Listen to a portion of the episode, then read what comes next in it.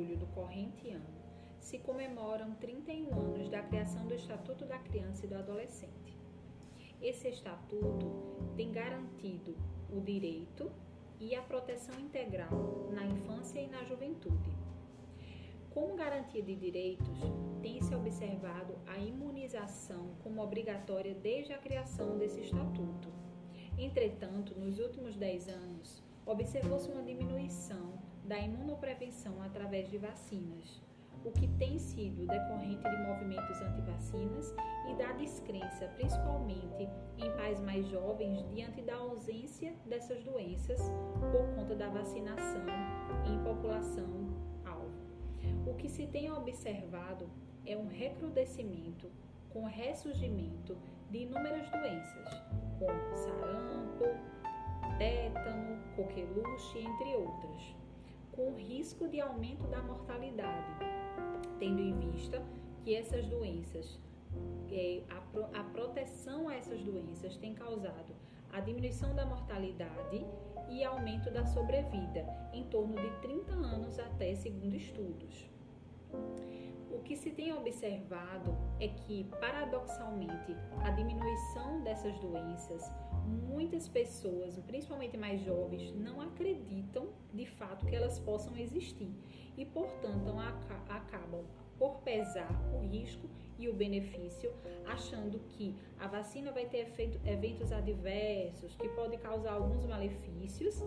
e achando que a criança não deve ser vacinada. Entretanto, vale ressaltar que esses eventos adversos são, na maioria das vezes, dor local, vermelhidão, edema, um pouquinho de inchaço e que são reversíveis. Na maioria das vezes pode acontecer também febre, mas como evento adverso, mas também que é reversível. Então, que não contraindica, é, consequentemente, outras doses de vacina